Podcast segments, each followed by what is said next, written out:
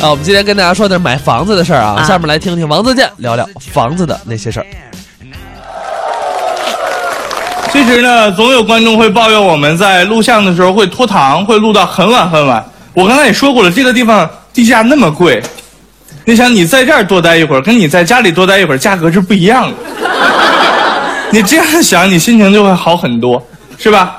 包括有的时候在电视台录影会连夜录，那你基本上就算省了租房的钱了嘛。对，其实我们今天要聊的就是房价的这些问题。其实呃，不知道有人发现没有？这个房价的上涨与下跌，除了关系到我们老百姓之外，还关系到那些地产大鳄，比如说什么王石啊、潘石屹啊、任志强啊等等等等这些人。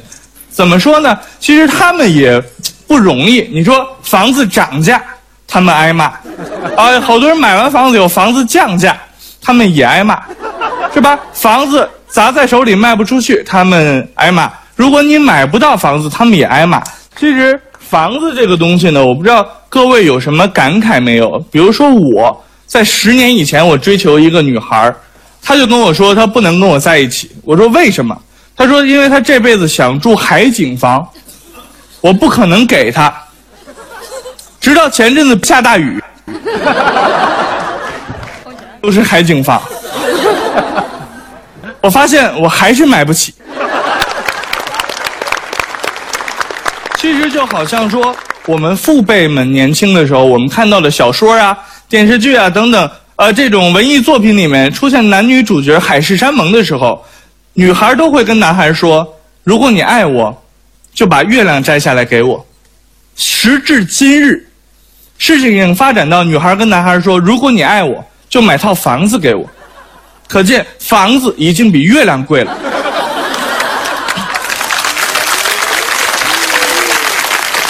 这个事儿非常要命，我们必须得买，我们还买不起。前阵子呢，我在北京的时候，有一次在外面溜达，突然之间被一个黑衣大汉勒住脖子，用刀直接捅在腰眼上，江湖救急。然后他说：“大哥，我也不是江湖的人呢。”别废话，我这也是房价太贵逼的。身上有多少钱？给我拿出来，啊！我说大哥，你说房价贵你就出来抢，你说谁谁谁不是房价贵的受害者？你这么出来抢，你你你的良心呢？我的良心早卖了。我说那，你跟哪儿卖的呀？我也差个首付。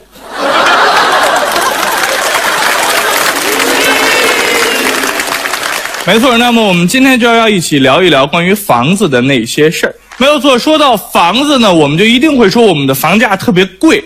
对吧？其实，在任何的地方，我们就会发现一个问题啊，越是中心地区，房价越贵。比如刚才说过的，这是南京西路，这是市中心，房价就贵。但是为什么北京、上海的房价会比纽约和华盛顿还贵呢？难道他们是我们的郊区吗？现在北京跟上海的房价已经贵到什么地步了？好，我们姑且说我们全场。赚钱最多的这个女生，一个月能赚两万块钱好了。那么，如果她想买南京西路的房子，一平米要五个月，一平米要五个月，一年两平米，十年是卫生间加厨房，明白吗？就是这样一个概念。不管我们赚多少钱，房价总是比我们的收入增长快。一直是这样，尤其我们大多数人刚才调查了，大概就是五千元的这种月收入。五千元的月收入，如果你想在北京、上海这样的城市买房的话，市中心想都别想。你都可以考虑一些郊区的地方，而且你还买不起特别大的。但是我们还可以很自豪的说，我们在北京、上海占有了一席之地，因为真的只有一张席子那么大。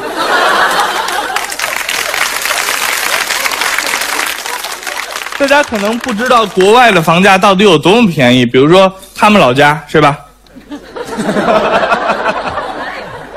尤其在国外，我见到最有意思的一个房地产广告，就是有一个楼盘，它对面有一个小奈欧的专卖店，这个楼盘的售楼处顶上就挂着一个条幅，你广告牌子上面写着“对面一个温馨的家庭，这里一个要有一个房子”。我们能想象，如果这个标语拿到我们中国来，会是一个什么样子吗？当然，在中国，Chanel 的包还是很贵很贵，但是远没有房子那么贵。但是还是有一个成功的房产开发商把这个标语拿到了中国，而且非常合理，非常合理。他卖的房子在内蒙，对面是蒙古包，对面一个包，这里一个家。我呢，发自内心来说，还算是一个文艺青年。其实，你们不知道我这辈子最大的愿望是什么，是吧？我这辈子最大的愿望就是买一套房子，再把它卖掉，用这个钱跟我心爱的女生一起去周游世界。真的，这是我这辈子最大的，也是最浪漫的一个愿望。但是，但是有人会问。你干嘛那么费劲呢？你直接跟心爱的女生去周游世界不就完了吗？你干嘛还买房又卖房呢？这个人真的不懂中国。你不买一套房，哪来的什么心爱的姑娘？中国有一句古话，叫做“丑媳妇总要见公婆”。时至今日，这句话已经演变成了。穷小伙子永远没有丈母娘。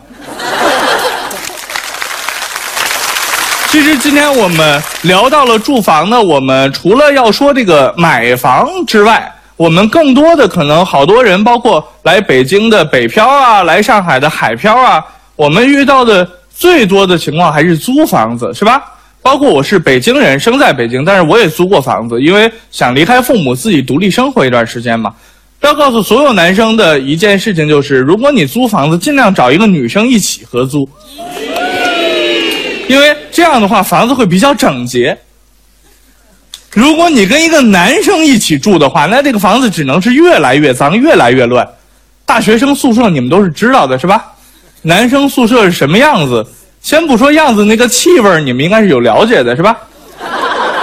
但是合租现在的情况，往往不是我们想的那样。两三个朋友租一个单元房子一起住，事实不是这样的。现在是一套一百二十平到一百五十平的三居室，要租给八个到十个人住，那就很尴尬了，你知道吧？因为一个三居室，他想租给十个人的话，他就得把一个客厅啊、卧室啊隔成几个小单间用那个大新板，那这样隔音效果基本上就是负的。为什么说是负的？因为需要它隔音的时候，它不光不隔音，它还会晃。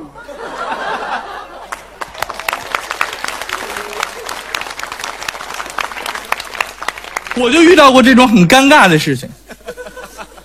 那是我有一次，当时啊还没有说想做艺人，想去南方闯一闯。我去了海南，然后想在那边做科技，然后就租了这样一个房子。我四周全是情侣，就天天就听。这边传来了，你怎么那么坏呀？讨厌！啊，这边传，你怎么那么坏呀？讨厌！传前面，你怎么那么坏呀？讨厌！后面，你怎么那么坏呀？讨厌！我实在受不了了，我一叉腰，你们怎么那么坏呀？讨厌！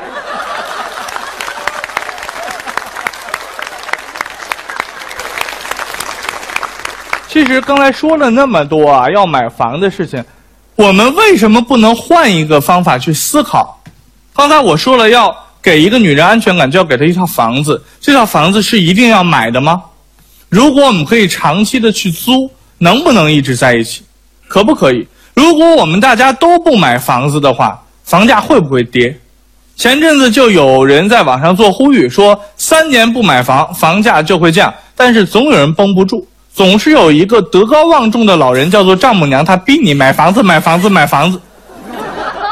我们在租了那么久房子之后，谁不想买一套自己的房子呢？是吧？现在还在租房的朋友举手，我看一下。我也是，只是没有合租了嘛，是吧？这个现在还在租房子的人，谁不想买一套自己房？都想买。包括我们走在马路上面，走在什么地方，总会有人发房产广告，是吧？先生看一下吧，一平米多少多少钱？先生看一下吧，一平米多少多少钱？这不就是刺激我吗？你一平米多少钱？我买不起呀，是吧？直到有一天，看有一个小姑娘在街口派发传单，哎呀，我走过去，他冲我笑了一下。你说这年头没钱没车是没有姑娘对你笑的，是吧？于是我就走过去了，然后他就塞给我一张传单，跟我说：“大哥，跟你说，我们这个房子特别好，而且凭着这张传单去买，每平米优惠五块钱。”当时一看，那单儿都给我，都给我，我也买不起啊、就是这样一个情况。但是我们要面对结婚这个问题，如果你连个房子都没有，谁的女儿要嫁给你？我们就必须去买，是吧？这个时候就会很尴尬，房价每天蹭蹭蹭的一直在涨。我看看手里的这张卡，除了坐公交一点用都没有。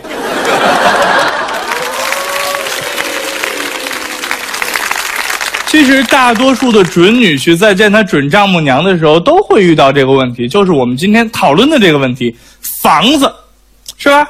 丈母娘一定会去问你有房子吧？你有房子吧？然后你又不能骗人家，是吧？只能老老实实说没有，房子都没有，你要娶我女儿，难道将来住在我家？可以啊。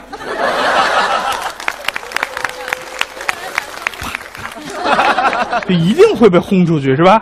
这 种人太可气了，没有办法。但是，还是有一些人的运气很好，他的女朋友家里呢会给他开的条件稍微的那么温馨一点。比如说，我前阵子一个朋友跟他女朋友谈婚论嫁了，到家里去见父母提亲，啊，他父母是这样说的：“你看我家女儿啊，她有一个大表姐，啊是高中毕业的。”前阵子结婚呢，人家男方给了八万的彩礼，房子付好了首付，准备买车。啊，这个他还有一个二表姐，是大专毕业的。啊，前阵子结婚呢，人家给了十万块钱彩礼，房子付了首付，已经买好了车。他还有一个三表姐，是大学毕业的。啊，人家给了十五万的彩礼，啊，房子直接买好了。啊，也买了车，他还有一个四表姐，是硕士毕业的，给了二十万的彩礼，啊，房子买好了，车也很高档。你看我女儿是个博士，我给你多少钱？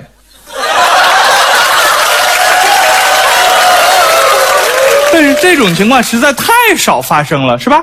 我们大多数准女婿见到准丈母娘的时候，故事大致一样。但是我们只能一样到开头，没法一样到结尾。比如说，我见我准丈母娘的时候，故事是这样：你看，我女儿有个大表姐，前阵子结婚了，彩礼八万，买好了啊、呃、车子，还有房子付了首付。我女儿有一个二表姐，啊，彩礼是十万，买好了房子，买好了车子。她还有一个三表姐，我立刻说成交了，成交了，不要再涨了。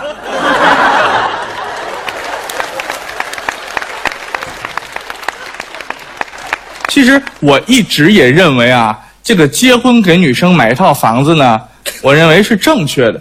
没有一个家，人家凭什么依靠你，是吧？你不给这种承诺，人家凭什么认为你是一个靠得住的男人？作为一个男人，我们必须承受这种压力，治国安家平天下。我们治不了国，也不可能平天下。我们起码要做到安家，要给自己心爱的女人们、女人一个温馨的家庭，起码就要有一个房子。